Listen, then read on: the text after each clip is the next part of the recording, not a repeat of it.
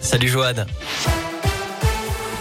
Salut Cyril, salut à tous. À la une de l'actualité, le variant Omicron qui progresse, mais pour le moment de manière assez lente. 130 cas détectés en France selon euh, le porte-parole euh, du gouvernement Gabriel Attal. Au niveau de la vaccination, c'est le dernier jour pour euh, recevoir la dose de rappel hein, pour les plus de 65 ans. Dans le cas contraire, leur passe sanitaire sera désactivé à partir de demain.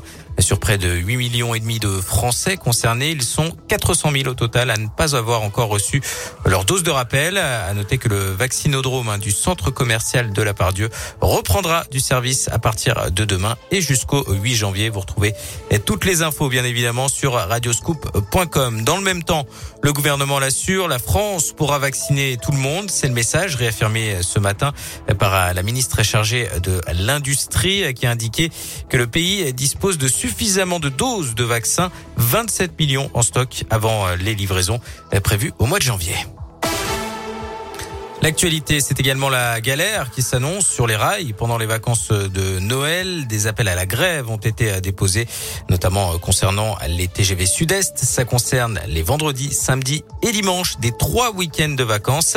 Et ça commencera donc, vous l'aurez compris, dès ce vendredi. Les syndicats réclament l'amélioration des conditions de travail, des embauches pour pallier des effectifs insuffisants, des hausses de salaire ou encore une prime Covid. Une autre colère qui gronde dans le secteur euh, périscolaire. Cette fois-ci, les agents sont en grève aujourd'hui et demain.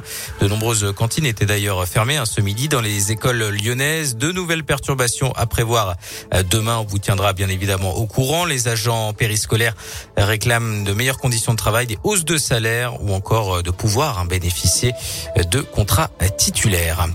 Un pompier blessé en intervention ce matin à Vénissieux. La jeune femme d'une vingtaine d'années était mobilisée eh, pour un poids lourd en feu sur l'air du boulevard Joliot-Curie. Curie, pardon. Elle a fait une chute d'environ 4 mètres dans des circonstances inconnues. La victime était consciente au moment de son transport vers l'hôpital Édouard Herriot.